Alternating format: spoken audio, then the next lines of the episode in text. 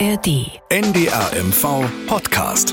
Dorf, Stadt, Kreis. Starke Geschichten aus dem Norden. Mit Annette Ewen. Bevor ich nach Mecklenburg-Vorpommern gezogen bin, habe ich in Berlin gelebt. Und zwar zu der Zeit, als diskutiert wurde, ob das Stadtschloss wieder aufgebaut werden soll oder nicht. Mittlerweile steht es seit 2020. Vielleicht haben Sie es ja bei einem Besuch in der Hauptstadt äh, schon gesehen. Sieht eigentlich ganz toll aus. Historische Fassade und dahinter ein modernes Gebäude mit Museum und Kulturzentrum. Hier in Mecklenburg gibt es eine ähnliche Diskussion und zwar schon seit Jahren. Es geht um den Wiederaufbau des Schlosses in Neustrelitz beziehungsweise eine abgespeckte Variante, nämlich den Bau des einzigen Turmes, den das Schloss hatte. Dorf, Stadt, Kreis, starke Geschichten aus dem Norden. Wir sprechen kompakt, informativ und unterhaltsam über Themen, die vor unserer Haustür spielen. So, es ist also eine Diskussion, die nicht nur in Berlin geführt wird. Ähm, das Ergebnis kennen wir. Auch in Neustrelitz ist das nicht mehr vorhandene Schloss ein Thema. Und darüber spreche ich ähm, mit Heiko Kreft aus dem Haft-Müritz-Studio in der Brandenburg. Hallo Heiko. Hallo Annette. Ein, ein äh, wie möchte ich sagen, ein verhinderter Geschichtsprofessor. Äh, naja, vor allem jemand mit großer, großer Schlosskompetenz. Denn die ersten Unbedingt. 25 Jahre ja. meines Lebens äh, habe ich in Schwerin verbracht. Na. Und da hat man ja sowas wie so eine angeborene Schlosskompetenz. Nein, Quatsch. Nein, äh, Thema, also die unendliche Geschichte des äh, äh Schlossturmbaus in Neustrelitz, darüber wir uns unterhalten. Ähm, und da habe ich natürlich eine bessere Kompetenz als meine Geburt äh, als äh, Schweriner. Seit 2017 beschäftige ich mich mit dem Thema sehr intensiv, habe die Debatten verfolgt und äh, die ja sehr emotionalen Diskussionen der letzten Jahre. So, also wir sprechen darüber, welche Bedeutung dieses Schloss hatte was genau ja. geplant ist, wie der Stand aktuell ist und ja, vielleicht können wir ähm, auch noch klären, warum das so ein aufgeheiztes Thema ist. Ähm, du hast auch schon mehrere Beiträge dazu gemacht bei NDR1 Radio MV und auch im Nordmagazin. Äh, die Links dazu stelle ich Ihnen in die Shownotes. Ähm, das können Sie sich dann alles nochmal in Ruhe anschauen, wenn Sie mögen. Also, vor ein paar Tagen wir zeichnen Anfang Februar auf, muss ich dazu sagen, war der Schlossturm ja auch Thema in der Stadtvertretung in Neustrelitz. Und danach erinnere ich mich, hast du mir erzählt, dass das ziemlich kontrovers zuging. Ja, das war wieder eine dieser Stadtvertreter-Sitzungen, an denen ich teilgenommen habe. Sag ja. einer, Kommunalpolitik ist langweilig. Das, also langweilig ist es äh, da auf jeden Fall nicht. Und äh, dieser Donnerstag äh, äh, vergangene Woche, da, das war wirklich so, das ragte so ein bisschen raus aus den mhm. Diskussionen der letzten Jahre. Also ich hatte so ein bisschen das Gefühl, da bahnten sich so ein paar aufgestaute Gefühle irgendwie ihren Weg. So. Also es war schon fast so eine Art Showdown. Ich will es jetzt auch nicht übertreiben, aber das war so der ehemalige Stadtpräsident und CDU-Vertreter äh, Christoph Poland zum Beispiel, der ist den Bürgermeister Andreas Grund wirklich frontal angegangen und hat mhm. zu ihm gesagt so, du bist gegen das Projekt und äh, ich sehe überhaupt keine Chance, dass das irgendwie noch zu heilen ist und auch Bernd Werdermann von der Fraktion Grüne FDP Puls beklagte zum Beispiel, dass sich äh, die Stadt und die Stadtvertretung seit Jahren äh, bei dem Thema im äh, Kreis dreht. Und seine Fraktionsvorsitzende Hannelore Remisch, die forderte einen Beschluss, der zum Arbeiten zwingt. Äh, und äh, noch ein Zitat, so, nichts tun bringt uns nicht weiter. Und mhm. Andreas Grund hat dann seinen Vertreter dort in der Stadtvertretung dann auch relativ emotional geantwortet. Zitat, habe ich mir aufgeschrieben, gleich mitgeschrieben. Also er hätte keine Lust, dass auf dem Bürgermeister rumgetrampelt wird. Und er kritisierte, dass die Stadtvertretung seinen kurz zuvor eingebrachten Lösungsvorschlag dann auch nicht mal diskutieren wollte. Da steckt jetzt eine Menge drin, das dröseln wir alles äh, mhm. auf im, im Laufe der Folge. Ähm, ja, eine Menge dicke Luft, so kann man sagen, im Rathaus in Neustrelitz. Bevor wir da jetzt ins äh, Klein-Klein der ja, spannenden Kommunalpolitik gehen, ähm, haben wir erstmal fünf Fakten rund um das Schloss und seinen Turm. Zu den Fakten. Das Schloss entstand vor der Stadt. Das Schloss Neustrelitz wird ab etwa 1730 mit Blick auf den Zirkersee gebaut. Es ist das erste Haus der neu gegründeten Stadt Neustrelitz, nachdem ein Stadtbrand Altstrelitz weitgehend zerstört hatte. Der Schlossturm ist eine späte Kopie. Ende des 19. Jahrhunderts wird dem barocken Schloss ein Neubau angegliedert. Das Schloss bekommt einen Keller und auch einen Turm, 53 Meter hoch. Er verbindet den alten und den neuen Teil des Gebäudes. Er ist mehr oder weniger eine Kopie eines Turms des Berliner Schloss Charlottenburg. Im Schloss wurde Demokratiegeschichte geschrieben. Nach der Novemberrevolution 1918 tagt im Schloss der Landtag von Mecklenburg-Strelitz. Im Jahr 1919 wurde dort die erste demokratische Landesverfassung Deutschlands beschlossen. Im Nationalsozialismus war das Schloss Führerschule. Während der NS-Zeit residiert im Schloss die Hochschule für Leibesübungen. Als sogenannte Führerschule dient sie zur Ausbildung von Sportlehrerinnen und Sportlehrern und stand ganz im Zeichen der nationalsozialistischen Rassenideologie. Das Schloss wurde abgerissen. In den letzten Kriegstagen 1945 brannte das Schloss vermutlich nach einer Brandstiftung aus. Es war zwar nicht komplett zerstört, trotzdem wurde es in den 50er Jahren abgerissen.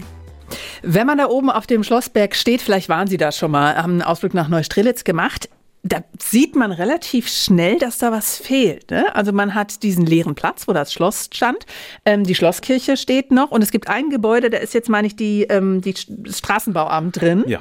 Und dann hast du diesen Park, den Schlosspark, mit so einer Flucht an Wegen und du siehst, es ist praktisch die Achse zwischen See und Schloss. Also es ist auf etwas ausgerichtet, was da nicht mehr ist. Und schön windig ist es da oben. Und windig ist es. Man sieht zumindest noch die Umrisse vom Schloss. Ne? Die sind so auf dem Boden mit, mit Backstein gemacht. So, so sieht das heute aus.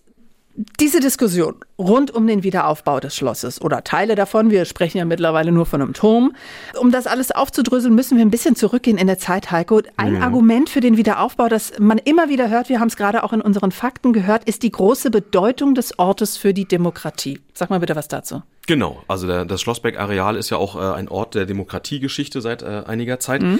Ähm, worum geht's? Also ähm, 1919, äh, genauer am 29. Januar, äh, wurde dort die erste demokratische Landesverfassung eines deutschen Teilstaates beschlossen. Ähm, das war also kurz nach der Novemberrevolution. Ähm, der Hintergrund, da muss man noch ein bisschen weiter zurückgehen, und zwar gar nicht allzu lange zurück. Äh, am Ende des Ersten Weltkrieges, da nahm, nahm sich der letzte Großherzog von Mecklenburg-Strelitz ähm, das Leben, tragische Geschichte. Ähm, und nach den Hausgesetzen, damals wurden ja quasi Ländergeschichten auch sozusagen äh, innerhalb der Familie geklärt. Ja. Das war ja keine demokratische Angelegenheit. Also eigentlich wäre Mecklenburg-Strelitz äh, äh, mit Mecklenburg-Schwerin wieder zusammengefallen.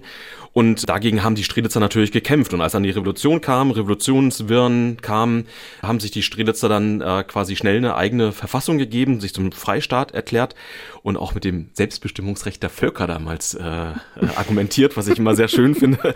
äh, dieser dieser Leitartikel in der in der in der Landeszeitung da in Strelitz. Und ich weiß, ich weiß, ich weiß, ich weiß, als Mecklenburg-Schweriner befähige ich mir auf, auf, auf ganz schön dünnem Eis und ich möchte auch keinem Strelitzer hier äh, zu nahe treten. Aber ähm, also das hört sich so ein bisschen an, als ob es ja aus der Not heraus geboren wurde, diese Ver Verfassung, ne? Ja, ja, Mhm. genau. Aber ähm, immer dieses bisschen dieses Rumgefrotzel hier äh, zur Seite gepackt. Also ähm, man darf wirklich nicht äh, ähm, mh, das so ganz so ins Lächerliche Mhm. ziehen. Denn es gibt schon so ein, so ein Gefühl in Neustrelitz, ähm, so die in Schwerin, so die gönnen uns vielleicht das Schloss nicht oder auch diese ganze Diskussion. Das hat, das hat wirklich auch was mit Geschichte zu tun. Also wir haben jetzt gerade jetzt sich äh, zum, zum 90. Mal diese Zwangsvereinigung von Mecklenburg-Schwerin und Mecklenburg-Strelitz unter den Nationalsozialisten wurden also beide Länder dann zwangsvereinigt und die Strelitzer haben da wirklich bis zum Ende gegen äh, gekämpft und sie haben auch durch diese Zwangsvereinigung ähm, einen richtigen kulturellen Aderlass äh, gehabt. Also ganz viele Archivalien und auch so äh, Gegenstände, die wurden dann zum Beispiel von Neustrelitz nach Schwerin äh, transferiert. Und als dann nach dem äh, Zweiten Weltkrieg das Schloss abbrannte und dann auch noch Neubrandenburg Bezirksstadt wurde und nicht die alte Hauptstadt äh, Neustrelitz, da war das ein ganz schöner Schlag ins Kontor der, der, der Neustrelitzer. Ne? Und deshalb ist diese Diskussion um den Wiederaufbau des Schlosses, den Wiederaufbau des Schlossturms, überhaupt alles, was da oben auf diesem Schlossberg passiert, eben eine Frage auch von Strelitzer Identität, wenn man davon sprechen möchte oder sprechen kann. Ja. Aber manche empfinden das eben so. So, das, das mussten wir, diesen kleinen Exkurs mussten wir einmal machen, damit man, ähm, ja, damit Klar, die Diskussion, Podcast mit mir auf jeden Fall. damit, ja, einfach als Hintergrund, ne? Und dann werden vielleicht ein paar Dinge oder ein paar Probleme ein bisschen klarer. Wann wurde es denn dann jetzt wirklich konkret? Wann kamen denn die ersten um die Ecke und haben gesagt, so ein neues Schloss? Können wir doch wieder aufbauen. Das Ja, zu DDR-Zeiten war das natürlich total illusorisch. Thema, Ne? Wir sagen, klar. ja, so ein Mhm. Schloss wieder aufzubauen. Außerdem hatte man im Norden ja ein sehr, sehr schönes Schloss. also zu DDR-Zeiten keine. es nicht lassen. ich kann es nicht lassen. Ah, dabei liebe ich nicht mal mehr in Schwerin. ähm, also 1998 ist so quasi so ein Kulminationspunkt. Da gründete sich der Residenzschlossverein in äh, Neustrelitz. Ähm, es gab in den 90ern natürlich schon immer diese Diskussion und die Gründung des Vereins war quasi sozusagen der Punkt, so okay, jetzt nehmen wir das mal in die Hand und wir wollen, dass da oben was passiert. Und der Residenzschlossverein, der bezeichnet das eben eine, auch in seiner Satzung als eine schmerzliche Wunde, die da oben auf dem äh, Schlossberg ist. Und im Vereinsziel, ich habe mir das mal rausgesucht, aus der Satzung steht eben, dass das äh, Vereinsziel des äh, Vereins ist, die Förderung des Wiederaufbaus des Schlosses in seiner bis 1945 vorhandenen äußeren Gestalt. Ne? Also sagen, mhm. Und seitdem sorgt der Verein äh, eben dafür, dass diese Diskussion in Gang kam und auch am Laufen gehalten wurde. Aber, aber die haben ja nicht nur diskutiert. Also es gibt zum Beispiel äh, ein wahnsinnig dickes Buch, ein wahnsinnig spannendes Buch, äh, 600 Seiten oder so, viele, viele Fotos drin, mhm. über das Schloss, äh, die Geschichte des Schlosses, äh, wirklich erschöpfende äh, äh, Dokumentation, ein, ein wirklich gutes Werk, äh, was der Verein dort geleistet hat. Und sie haben zum Beispiel auch äh, eine private Initiative unterstützt, wo ähm, eine digitale Rekonstruktion schon mal stattgefunden hat. Also man kann das, ja. sieht man ja öfter auch in unseren Nordmagazin-Beiträgen mhm. zum Thema kann man da schon mal so außen drum rumfahren und sehen, wie sah das dann eigentlich aus. Das ist ganz cool, ne? Da kriegt man ein Bild davon, wie das irgendwie. Es gibt ja auch Fotos davon, muss man sagen, ja, ne? Von, ja. vom Schloss. Wie es gibt auch aus den 30ern einen spannenden äh, Film. So, dann sieht man ja? das noch äh, in, in, in, echt, genau. Ich habe auch in irgendeinem Buch über, über Neustrelitz mal gesehen, äh, Fotos von dem brennenden Schloss und so weiter. Das ist natürlich auch ähm, eindrücklich. Okay. Naja, eine frühe Form von Photoshop vielleicht. Nein, nein, nein, nein, nein. Schwarz-Weiß. Ja, ja. Also, also bringe ich dir mal mit. Oh, oh ich, oh, ich freue mich, ich freue mich, ich freue mich. Jetzt konnte ich ihn mal belehren, den Geschichtsprofessor. Nein, also es gab diesen Verein 98 und du mhm. hast ähm, jetzt von der Menge Ideen gesprochen. Ähm, in Anführungsstrichen nur dieser Verein ähm, der hat ja auch schon eine Menge angestoßen in der Stadt. Genau, ähm, aber so wie der Verein eben dafür kämpft, äh, dass dort oben was passiert und da wieder was aufgebaut wird in seiner historischen Gestalt, gibt es natürlich auch Bedenken in der Stadt. Also sagen, mhm. das teilt ja nicht äh, jeder. Und ohne sich jetzt hier auf irgendeine Seite stellen zu wollen, ja, also diese Frage ist schon durchaus berechtigt, ähm, was bauen wir da oben hm. hin. Ne? Und ähm, genauso wie eben das bürgerliche, äh, äh, bürgerschaftliche Engagement vom Residenzschlossverein äh, respektabel ist, sind es dann, glaube ich, auch die Leute, die sagen so, ah, lass uns mal vielleicht doch noch eine Runde länger diskutieren. Mhm. Es gab ja diverse Ideen oder Pläne mhm. mit ähm, irgendwelchen Konstruktionen. Sag mal bitte was dazu. Da waren ein paar wilde Sachen dabei. Naja, also das gab dann äh, eben durch diese Beharrlichkeit des Vereins äh, gab es dann 2014 einen Wettbewerb, mhm. äh, ausgeschrieben vom Land. Man muss ja wissen, das Grundstück oben gehört dem Land Mecklenburg-Vorpommern. Und das Land Mecklenburg-Vorpommern war eigentlich bis kommen wir gleich vielleicht später noch dazu, seit wann nicht mehr. Das Land Mecklenburg-Vorpommern war verantwortlich, allein verantwortlich dafür, was da oben passiert. So. Und das Land Mecklenburg-Vorpommern hat dann eben 2014 äh, einen Wettbewerb gemacht zur Gestaltung äh, des Schlossberges und äh, als Sieger dieses Gestaltungswettbewerbes wurde ein Berliner Landschaftsarchitekturbüro prämiert und es hat so einen Vorschlag einer textilen Architektur dort oben auf dem Schlossberg gemacht. Und das, äh, Wie sah das aus? Also bitte? flatternde Fahnen, so sagen die, die es jetzt nicht so toll fanden. Also ein Gerüst mit, mit genau. bedruckten genau. Stoffen oder Gen unterm Strich. Ja, Fahnen, die so ein bisschen die, mhm. die Größen äh, andeuten, aber gleichzeitig auch auf der Erde ähm, mhm. die Nachvollziehbarkeit des Grundstückes oder des, des Grundrisses vielmehr.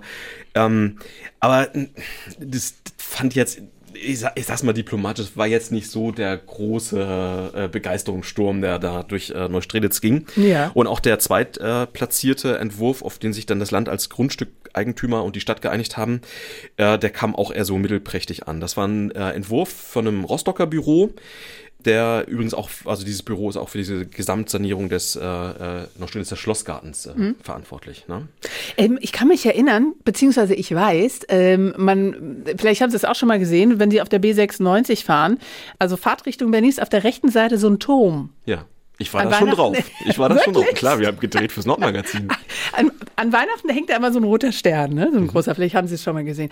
Und dieser, dieser Turm stand da ja auch mal. Das wäre ja auch vielleicht eine Variante gewesen. Na, ne? der stand da oben drauf, genau. Der wurde dann, Aber halt nicht dauerhaft. Ne? Genau. Den hat der Unternehmer Bernd Werdermann damals äh, äh gebaut, also ein Gerüstbauer war für, als da oben die Schlossfestspiele äh, stattgefunden haben, aber der musste es dann irgendwann aus TÜV-Gründen, musste das da abbauen, weil es irgendwelche Prüfungen gegeben hätte. Auf jeden Fall steht er jetzt beim, äh, beim, beim Herrn Werdermann auf dem, auf dem Grundstück. Genau.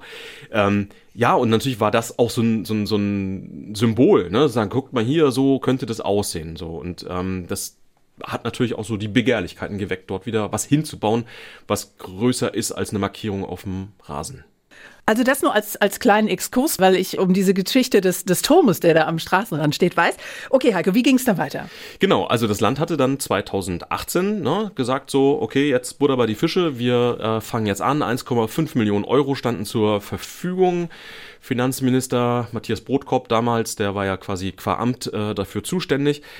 Und als es dann losging, ähm, dass quasi dieser zweitprämierte äh, Platz aus dem Wettbewerb verwirklicht werden sollte, da gab es dann in Neustrelitz äh, ein, ja, lass mich sagen, Aufschrei. Denn äh, um dort oben auf dem Berg über was machen zu können, musste ja erstmal der Keller beräumt werden. Das mhm. ist das letzte Stückchen, was noch vom Neubauteil des Schlosses übrig ist.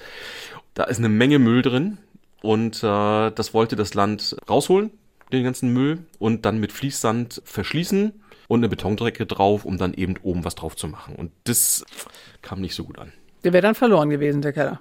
Weil Beton, naja, Deckel drauf ist Deckel drauf, ne? Deckel drauf ist Deckel drauf, aber immerhin äh, quasi war das Argument des Landes, naja, wir machen da Sand rein und mhm. irgendwann, wenn's, äh, wenn die reichen Zeiten kommen, dann holen wir den, äh, machen wir Beton oben wieder weg holen den Sand raus und wir haben den historischen Keller. Aber da sind wir wieder bei dem Punkt, was wir vorhin hatten. Sozusagen, da kam dann dieses Neustrelitzer, so, ihr Schweriner wollt uns das nicht gönnen. Mhm. So. Und das war wirklich eine heftige Auseinandersetzung 2018.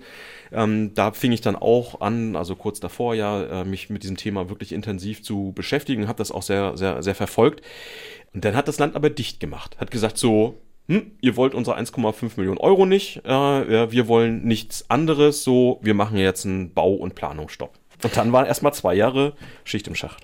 Dann kam ja die Stiftung Mecklenburg ins Spiel. Die tritt mhm. da so ein mhm. bisschen als Vermittler auf, weil genau. Sie merken es vielleicht, die Fronten sind äh, jetzt zu diesem Zeitpunkt schon äh, verhärtet. Aber zwischen dem Land und Teilen der Stadt. Genau, genau. Es genau. gibt ja viele Fronten. Es gibt viele Fronten, genau, bei dieser, bei dieser Geschichte. Die organisiert die Schlossberg-Konferenz, mhm. Heiko, die äh, Stiftung Mecklenburg und in der vergangenen Woche immer am 29.01. Ne? Immer, dann, wenn, immer dann, wenn sich die genau. Verfassungsgeschichte äh, jährt. Erzähl mal, ist da irgendwas Erhellendes bei rumgekommen? Ja. Dann also, also was, was, was auf jeden Fall äh, ein großer Verdienst der Stiftung äh, Mecklenburg ist, ist, dass es, dass, dass diese Konferenz so ein, so ein Forum für den Austausch geworden ist. Ne? Also da kommen nicht nur die Befürworter zu Wort, sondern auch die Gegner zu Wort. Und dann gibt's auch historische Vorträge, die sich natürlich immer lohnen anzuhören, äh, zur, zur Geschichte des Schlosses, äh, alles, was da so mit äh, verbunden ist und auch verschiedene Aspekte äh, beleuchtet. Ähm, weil wenn man sich so ein alte Schloss wieder hinbaut, dann ist das ja nicht nur ein Zeichen für Demokratie, so 1919, sondern da ist ja auch Feudalgeschichte bei. Genau. Und wir haben es ja vorhin ganz am Anfang auch schon im, äh, in dem äh, Einspieler gehabt. Auch die NS-Zeit äh, hat da mhm. natürlich eine Spur hinterlassen in diesem, in diesem Schloss. Auf jeden Fall ist dieser, äh, diese Konferenz der Stiftung Mecklenburg immer am 29. Januar immer rappelvoll im Kulturquartier. Also da, da ist wirklich viel. Und gerade wenn man bedenkt, dass es auch nicht nur am Wochenende stattfindet, sondern auch mitten in der Woche, ist das schon sehr interessant. So. Und äh, einer, der sich da sehr engagiert, das ist äh, Henry Tesch, der ist auch ein bisschen stolz auf die Rolle der Stiftung. Wir haben die Basis geschaffen als Stiftung gemeinsam mit der Stadtvertretung äh, Neustrelitz und sind ganz froh über die Diskussion. Aber jetzt ist auch unsere Auffassung so, und die haben wir deutlich gemacht, jetzt muss mal eine Entscheidung her. Wir haben nicht zu beeinflussen, welche. Aber wir wünschen uns natürlich als Stiftung auch, dass es jetzt einen Schritt weiterkommt. Die Entscheidung mag äh, sozusagen so oder so ausfallen. Das hat äh, die Stadt, das haben die Gremien zu entscheiden. Aber nicht zu entscheiden, glaube ich, das wäre ein Fehler im Jahre 2024. Bisschen ungeduldig hört sich das an, oder? Naja, im Rahmen der Möglichkeiten, also wie, wie, wie ungeduldig ein Mecklenburger sein kann. Aber ich meine, das war dieses Jahr die siebte Schlossberg-Konferenz mhm. und sieben ist ja auch so eine Zahl, wo man sagt, sozusagen, ist es das verflixte siebte Jahr oder nicht? Äh, denn irgendwie das passiert nicht. Ja, also so richtig ist man ja nicht aus dem Pott gekommen bisher. Mhm. Ne? Und ähm, äh, dieses, dass nichts Konkretes passiert. Also, also viel geredet und das ist ja auch so, dass ja eigentlich schon viel passiert ist, war so auf Seiten der Finanzen. Denn als das Land dann sich einen Ruck gab und sagte, okay, wir, wir machen jetzt Ende vom Planungsstopp und vom Baustopp, da ist das Land ja sozusagen einen Riesenschritt auf die Stadt zugegangen. Gesagt, so, okay, ihr kriegt nicht 1,5 Millionen Euro, sondern ihr kriegt 3 Millionen. Na. Kleiner Haken. ja. ihr macht das selber. Denn okay. eigentlich ne, ist das Land ja quasi als Grundstückseigentümer da oben äh, mhm. äh, diejenigen, die das äh, Heft des Handels in der Hand haben müssen. Und das Land hat aber gesagt, so, okay, ihr kriegt nicht 1,5, sondern ihr kriegt 3 Millionen. Dafür kümmert ihr euch selber. Und wenn ihr da oben einen Schlossturm bauen wollt, dann baut doch einen Schlossturm. So, also Geld ist da. Ja, und da kam sogar noch mehr Geld dazu. Weil nämlich der ja Bund. Wahnsinn. Ja, das war das, war das äh, goldene Jahr. Ja. Oha. Das goldene Jahr.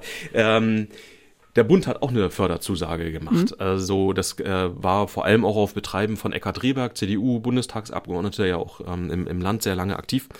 Und äh, der Bund hat quasi in Aussicht gestellt, äh, zu den drei Millionen Euro des Landes noch 3,5 Millionen dazuzugeben.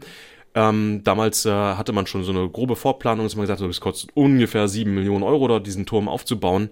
Hätte die Stadt also nur noch so ungefähr 500.000 Euro drauf packen sollen. Lass uns jetzt hier aber nicht so um einzelne hunderttausend äh, streiten. also so ungefähr die Zahlen, ja. Also 3 plus 3,5 plus 0,5 gleich ungefähr 7 Millionen. So, das ist der Stand 2019. Mhm. Es war das Geld da und es gab, ich sag mal, einen groben Plan. Ja. Warum ist denn da nichts passiert? Corona, äh, die Kellerräumung, die Grundstücksübertragung. Also da kam so eins nach dem anderen dazu und irgendwie Stillroute nicht der Zirker See, sondern Stillroute das Schlossberg-Areal da oben. Aber das ist natürlich auch, äh, auch jetzt wieder ne, hier äh, vielleicht arrogant von mir, das so zu formulieren. Das möchte ich natürlich nicht. Denn ein bisschen was ist ja schon passiert. Und das bisschen was ist nämlich dass es eine ganz konkrete äh, Vorplanung für den Schlossturm gab und äh, gibt. Ne? Das, also die Stadt hat äh, ein Schweriner Architekturbüro beauftragt äh, mit Vorplanung. Das wurde dann im Februar 2021 äh, präsentiert, also vor ziemlich genau drei Jahren. Und das Büro, was da beauftragt wurde, ähm, das ist wirklich renommiert. Ne? Also die haben äh, schon wahnsinnig viele historische Bauten in Mecklenburg-Vorpommern in der Sanierung äh, be begleitet. Also zum Beispiel Schloss Bodmer, Schloss Ludwigslust, Kloster Dorbertin und auch am Schweriner Marstall. Also Das sind schon Namen. schon schicke, schicke Häuser und da haben die äh, äh, sich auch wirklich einen guten Namen gemacht. Ne? Und ich habe damals ähm, bei der Präsentation dieser, dieser Vorplanung in Neustrelitz, habe ich mit dem Architekten Frank Kirsten ähm, ein Interview gemacht und der war vor drei Jahren ziemlich optimistisch. Wenn das normale Förderprozedere und die Genehmigungsphase normal laufen, dann ist 2022 mit der Baugenehmigung zu rechnen und 2023 im Baubeginn realistisch. Dann wird man drei Jahre brauchen. No, und das alles natürlich, weil 2019 es diese Entscheidung in der Stadtvertretung gab. Genau. Wir wollen den Turm.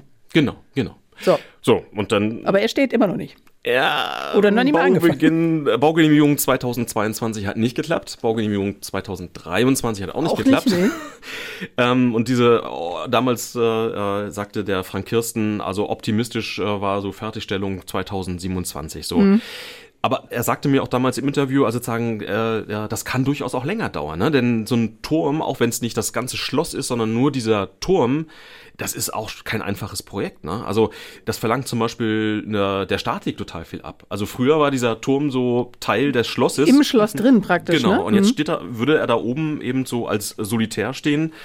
Die Windlasten da oben sind äh, relativ hoch. 53 Meter äh, ist jetzt auch kein Pappenstiel. Ne? Und er soll ja von außen eben möglichst originalgetreu, auch ein, ein Beschluss der, der, der, der Stadtvertretung ja, möglichst originalgetreu sein und deshalb sehr schwere Sandsteinprofile dran haben. Also das ist, äh, ist nicht ohne. Ne? Und ähm, diese Vorplanung, wenn ich, wenn ich, wenn ich hier noch weiter ausholen darf, die ist ja auch schon relativ fortgeschritten gewesen. Also es ging darum, äh, innen drin eben was Modernes zu schaffen. Also nicht das, also das alte von außen, Schloss, wie ne? Be genau, genau. Also ein Fahrstuhl soll zum Beispiel rein und eben Ausstellungsfläche schaffen. Die ist allerdings nicht sehr, sehr großzügig bemessen. Also diesen ganzen Turm sind so ungefähr 300 Quadratmeter Ausstellungsfläche, die da zur Verfügung stehen würden. Deshalb wollte man auch außen davor noch ein Glaspavillon bauen, wo man also den Zutritt zum äh, Turm hat, Garderoben reinkommen, äh, Sanitäranlagen etc. und vielleicht auch Ausstellungsfläche hat, plus noch zusätzlich so Luken, dass man in den alten Keller reingucken kann. Das hört sich jetzt aber nicht so an, als ob diese Planung noch aktuell ist. Nein, also die, die Kosten sind natürlich enorm gestiegen. Klar. Hallo Inflation. Mhm. Statt der geplanten 6,97 Millionen Euro, die da vorgesehen war, ist die aktuelle Kostenschätzung 9,5 Millionen Euro. Das ist ein Unterschied. Das ist ein Unterschied und deshalb äh, ist dieser Glaspavillon zum Beispiel schon äh, gar kein, Thema, mhm. gar kein okay. Thema mehr. Ne? Und äh, auch der Turm selber, da gibt es ja auch noch so viele Sachen, die auch noch nicht in diesen Kosten drin sind. Also eine Heizung ist nicht eingeplant. Ne? Das würde ja bedeuten. Nur nutzbar im Sommer, oder was? Ja, ne? Nutzung im Winter ausgeschlossen. Mhm. Was natürlich dann auch wiederum Konsequenzen hat, wenn du deine Ausstellung reinmachst, so die nicht beheizt wird. Ähm, für die Sachen, die da ausgestellt werden, kann, nicht so gut, ne? kann ich mir vorstellen, dass da auch nicht alles reingeht. Genau. Ich meine, die meisten Touristen kommen einfach im Sommer, ne? Die meisten Leute sind einfach im Sommer da. Ja. Okay, also ein weiterer Punkt auf der, ähm, ja, wo hakt's denn Liste?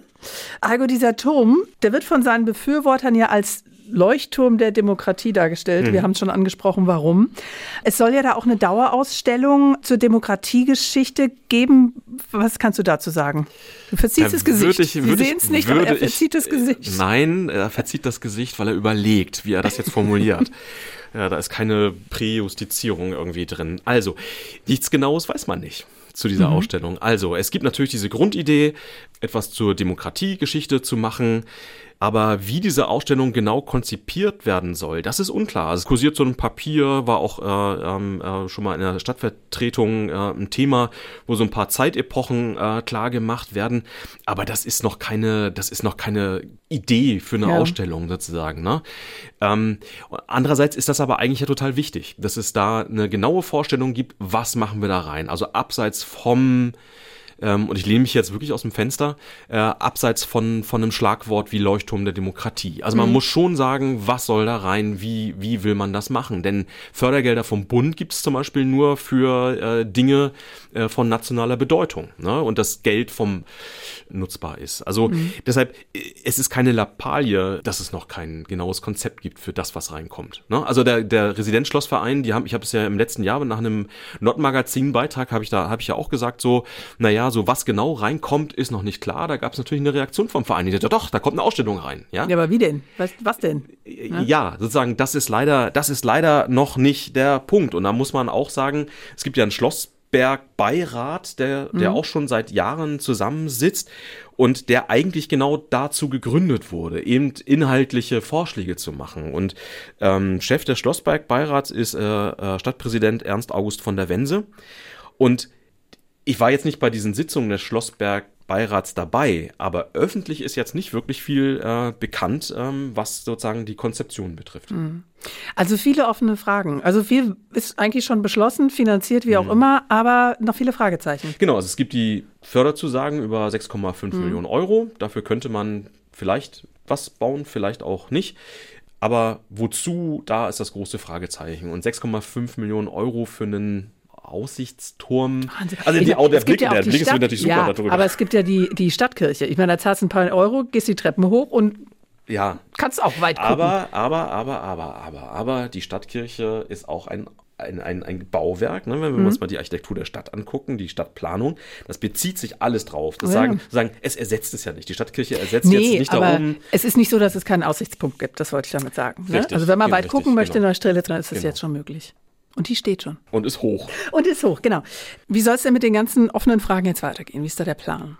Ja, dass es eben so viele offene Fragen gibt, das äh, ist äh, bei der Stadtvertretung äh, auch klar geworden. Da hat, ich habe es ja schon erwähnt, der Bürgermeister Grund hat da ähm, äh, eine Vorlage gemacht, über die ja dann nicht diskutiert wurde, weil sie zu kurzfristig kam. Mhm. Aber in dieser Vorlage, die er gemacht hat, da benennt er eigentlich auch diese Punkte, die ich jetzt benannt habe. Ne? Da sagen, das ist jetzt zumindest grobe Konzepte geben muss für die Nutzung. Ne? Und äh, im Hinblick auf diese äh, touristische Nutzung, auf die äh, nationale äh, Bedeutung für die Bundes- und für die Landesförderung. und in seiner Vorlage hat äh, Bürgermeister Grundzusch auch gesagt, so naja, also unabhängig von der Heizung äh, gibt auch noch mit dem Brandschutz nicht abklärende äh, äh, Kalkulation, die Elektrik ist auch noch nicht ganz klar.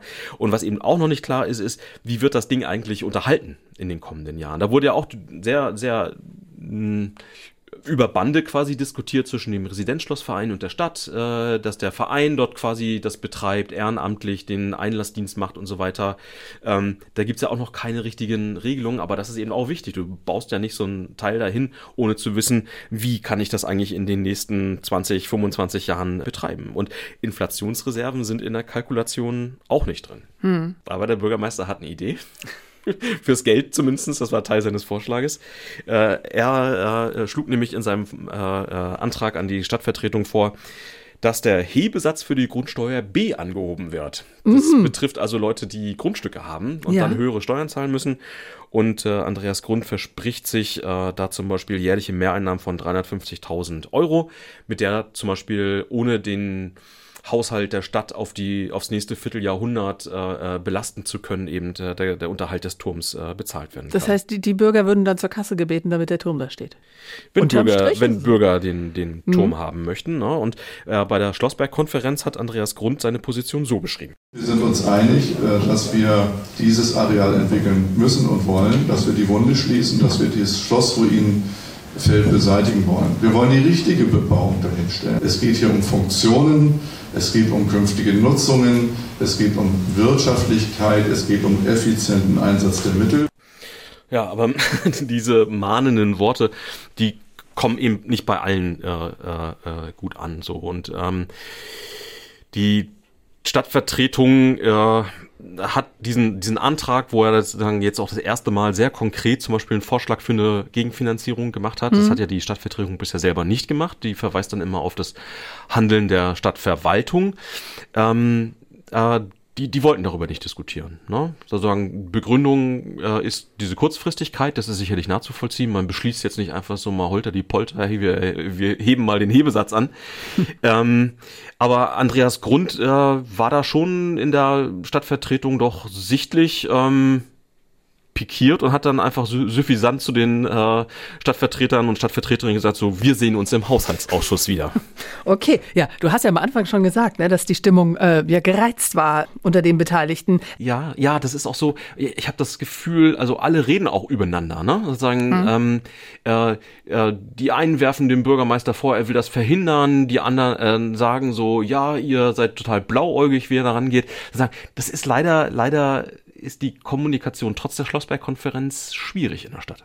Hört sich so ist an. Mein ja? Eindruck, mhm. Ist mein Eindruck. Steht er denn alleine da, Bürgermeister Grund, mit seiner Nee, also gerade die SPD-Fraktion zum Beispiel, die hat sich äh, in den letzten Tagen ähm, doch auf die Seite von äh, Herrn Grund geschlagen, ähm, weil die eben auch sehen, dass da ähm, die Stadt Verpflichtungen eingeht, äh, wo man nicht genau weiß, wo führt das mhm. eigentlich mhm. hin. Und auch Teile der Linken äh, sind zum Beispiel ähm, äh, deutlich zurückhaltend, obwohl die Linke ursprünglich 2017 bin ich mit, äh, mit einem Vertreter der, der, der Linksfraktion da mal einmal um diesen äh, Ruinen rumgegangen und der war zum Beispiel ein totaler Verfechter. Ne? Ein alter Neustrelitz das heißt also, oh, ich als Kind habe ich das genug äh, erlebt und so, ja. ich möchte es wieder haben sozusagen. Und auch wenn ich ein Linker bin, ich will hier nicht irgendwie die Feudalgeschichte hochleben lassen, sondern sagen, es geht mir um meine Stadt. So, mhm. also sagen, auch da gibt's quasi eine, eine Veränderung. Und die äh, der, der Abgeordnete äh, äh, Thomas Fiss von der Linken, der hat zum Beispiel jetzt äh, einen Bürgerentscheid angeregt zum Schlossturm. Ne? Denn eins muss man wirklich an dieser Stelle wirklich sagen, ne? also sagen, wie die Neustrelitzer mehrheitlich jetzt zu diesem Projekt stehen, das kann eigentlich keiner richtig weiß sagen. Man nicht, ne? Das weiß man nicht. Zumal, wenn jetzt der Hebesatz noch äh, erhöht wird, ich weiß nicht, ob das die Begeisterung dann steigert, ne? wenn die Leute mehr dafür zahlen möchten für etwas, was sie vielleicht gar nicht wollen. Genau, aber auf der anderen Seite kann man dem, dem, dem Schlossverein, äh, dem Residenzschlossverein natürlich auch keinen Vorwurf machen. Die sind bürgerschaftlich engagiert, denen ist das eine Herzensangelegenheit. Ja, ja. Die knien sich richtig rein, die sammeln Spenden für, für die digitale Rekonstruktion, für das mhm. Buch und so weiter. Also sagen, das ist ja genau das, was eigentlich eine Demokratie haben möchte. Leute, die sagen so, ich möchte, dass in unserer, in unserem Gemeinschaftsraum äh, äh, Raum, äh, was passiert. Ne? Mhm. Und wenn die, die Gegner sich nicht organisieren, ähm, dann muss man dann davon ausgehen, dass es da eigentlich keinen keinen Widerspruch gibt. Sie sind ne? die Lauteren, ne, die Befürworter. Sie sind nicht die Lauteren, sie sind die Engagierteren. So. Die Engagierten, und, äh, weil die anderen sich ja nicht engagieren. genau, genau. So, aber natürlich ähm, kann man da auch wiederum die andere Position einnehmen und sagen, naja, sowas wie zum Beispiel der, der CDU-Abgeordnete äh, Andreas Petters, ähm, äh, der hat zum Beispiel ja in der, in der Sitzung gesagt, so, naja, ähm, es ist schon so, ähm, wir haben irgendwie sechseinhalb Millionen äh, kostet irgendwie neuneinhalb, äh, mhm. äh, irgendwie ist eine Deckungslücke. Bürgermeister sagt so, wir können gar nicht anfangen, bevor das zu Ende finanziert ist und auch noch die Folgekosten alle abgeschätzt sind. Der sagt zum Beispiel, naja, wenn wir ein Feuerwehrhaus bauen, zum Beispiel in Altstreditz, mhm. da wissen wir vorher auch noch nicht irgendwie, ob am Ende alles finanziert ist, weil natürlich die Kosten auch immer steigen. So. Und sein Argument ist zum Beispiel, wir fangen jetzt einfach mal an zu bauen, ne? Und am Ende wird es schon irgendwie aufgehen. Also der, ein Privatmann würde nie so an Hausbau rangehen. Also ich würde es nicht machen. Ich, ich, ich habe relativ wenige Schlosstürme in meinem persönlichen Leben gebaut. Und Nein, aber normales, Haus. ja, aber ich meine, man fängt doch nicht an zu buddeln, wenn man nicht weiß, oh Gott, ob ich das Dach finanzieren kann, man weiß es nicht. Naja, also ähm, der, der, der Residenzschlossverein, der, der sieht das ja zum Beispiel ähnlich. Mhm. Ne? Also Jürgen Hase hat auf der Schlossberg-Konferenz das auch nochmal gesagt. So, lasst uns doch jetzt einfach mal anfangen. Wir wollen diesen Turm und wir haben das Glück, dass er weitgehend finanziert ist. Deshalb auch unser Vorschlag, unbedingt schnell anfangen. Lassen Sie uns darüber nachdenken, wie wir denen, die Angst haben, dass wir am Ende mit dem Geld nicht auskommen, die Sicherheit und die Gewissheit geben können, äh, wir schaffen das und lassen Sie uns vor allem als Verein danach beginnen, um Spenden für den Anteil zu werben, der noch nicht finanziert ist. Denn mit den Zweifeln, die jetzt gesät werden, ist es ganz, ganz schwierig, die Bürger mitzuziehen und zu, aufzufordern, beteiligt euch. Kann ich so als also wenn man sich die Argumente anhört, kann man es irgendwie nachvollziehen, dass er sagt, dass diese Zweifel da sind, ne? Ja, aber er ist natürlich absolut positiv gestimmt, mhm. ähm, dass es eben äh, genügend Leute gibt, die ähm, vielleicht zum Stein sind, kaufen würden, ne? wie beim Berliner Schloss. Genau. Mhm. Ähm, also beim Berliner Schloss hat man das ja gemacht und es ist ja auch nicht so, vielleicht ist das auch noch ganz wichtig, mal zu gucken. Also sagen diese Diskussion, wir bauen uns was Altes wieder auf, das ist ja keine Neustreditzer Spezialität. Also mhm. wir haben das gehabt in Dresden, der Wiederaufbau der Frauenkirche. Ja. Ich kann mich noch erinnern, als kleiner Luther Butcher irgendwie mal bei den Sachsen äh, im, im Kinderurlaub da gewesen und ich war irgendwie, da lag ja noch zu DDR-Zeiten wirklich die ganzen äh, Trümmerreste da da hat man das geschafft und da hat man das mit Spenden geschafft. Man hat mhm. das in mhm. Berlin geschafft mit, mit Spenden. In Potsdam wird jetzt die, Garnisons, die Garnisonskirche wieder aufgebaut. Kann man sich auch darüber streiten, ob quasi zu der Zeit der Hort des preußischen Militarismus wieder aufgebaut werden äh, äh, muss. Aber auch da hat man eben erstmal angefangen zu bauen. Und die Hoffnung vom äh, Verein ist eben zu sagen, wir schaffen das. Und da wird der Verein dann zum Beispiel auch von Willem von Bordin unterstützt. Ne? Das ist derjenige, der der große Initiator vom Wiederaufbau des äh, Berliner Schlosses war und der auch seit Jahren äh, sehr eng hier die Geschichte in Neustrelitz verfolgt und dem Verein Mut macht. Das ist so ähnlich wie wenn eine Rakete auf den Mond geschossen wird. Sie brauchen ein bestimmtes Startfenster auf der Erde, durch die die durch muss. Wenn das Startfenster zu ist, dann ist es weg bis zur nächsten Erdumdrehung. Und wir haben jetzt dadurch, dass eben der Bund und auch das Land sich bereit erklärt haben, Millionen Zuschüsse für den Turm zu geben, das Startfenster ist offen. Und deswegen habe ich auch gesagt, wir müssen das jetzt entscheiden. Oder salopp, wenn die Hühner lang genug gegackert haben, müssen sie Eier legen, sonst landen sie im Suppentopf. Ein schönes Bild. Ein schönes Bild. so, jetzt haben wir darüber gesprochen, warum das Schloss so bedeutsam ist, mhm. vermeintlich wie auch immer. Ne? Also über die Für Geschichte gesprochen. Für viele ist es bedeutsam. Was geplant ist und auch welche Probleme es gibt. Und jetzt sind Sie Zeuge einer Situation, die für mich jetzt äußerst unbefriedigend ist. Ich habe dich ja gefragt, wie geht's weiter? Und man weiß es nicht. Wir können darauf jetzt gar keine Antwort geben. Ich habe dir gesagt, es ist eine unendliche Geschichte. Es ist eine unendliche ich werde, Geschichte. Ich werde, glaube ich, noch ja. viele Beiträge für NDR1 Radio MV und fürs Nordmagazin machen. Und vielleicht stehen wir hier in drei Jahren nochmal beim Wer Podcast. Weiß es nicht. Genau. Aber das ist halt Demokratie im, also es genau. ist nicht, da ist keiner, der sagen kann so, jetzt machen wir oder jetzt mhm. machen wir nicht. Und das ist so. Und ich bin auch ganz gespannt. Ich werde wahrscheinlich äh, nach diesem Podcast von den Leuten vom Verein angegangen werden. Na, angegangen vielleicht nicht, aber sie werden so, ja, das stimmt ja so nicht. Und mhm. andere werden dann so, ja, wieso bist du so pro? Ne? Sagen, das ist ein emotionales Thema. Das ist ein emotionales Thema. Da gibt es keine Lösung. Und wann diese Lösung kommt, ist leider total, kann, kann ich nicht sagen. Ich beschäftige mich seit 2017 damit und ich weiß es nicht. Vielleicht wird es dein Lebenswerk, dieser, diesen Turm zu begleiten. Und dann kurz vor der Rente der große Film in, der, in ihrem NDR-Fernsehen. So, also ob der Turm kommt oder nicht, äh, ja, wir wissen es nicht, kann keiner sagen. Sie haben es äh, gehört, die Gemengelage ist kompliziert. Wir haben hoffentlich ein bisschen Klarheit reingebracht. Ja, und das Thema ist halt wahnsinnig emotional. Das alles recherchiert seit Jahren hat Heiko Kräft. Vielen viel, Dank dafür. Mit, mit viel Freude. Genau, aus dem Hafenjurid-Studio Neubrandenburg. Die Redaktion hatte Matthias Tetzlaff. So, und zu guter Letzt habe ich noch einen Podcast-Tipp für Sie. 11KM, hören Sie da mal rein. Das ist ähm, der Podcast der Tagesschau. Da ging es in einer der letzten Folgen um ein Thema, was uns mit der Ostsee auch betrifft. Ähm, Kriegsmunition in der Nordsee war das Thema. Aber ja, dass bei uns eine Menge noch im Meer liegt, ähm, das ist ja auch nicht ganz unbekannt. Damit verabschiede ich mich. Mein Name ist Annette Even. NDR MV Podcast. Dorf, Stadt, Kreis. In der kostenlosen NDR MV App und in der ARD Audiothek.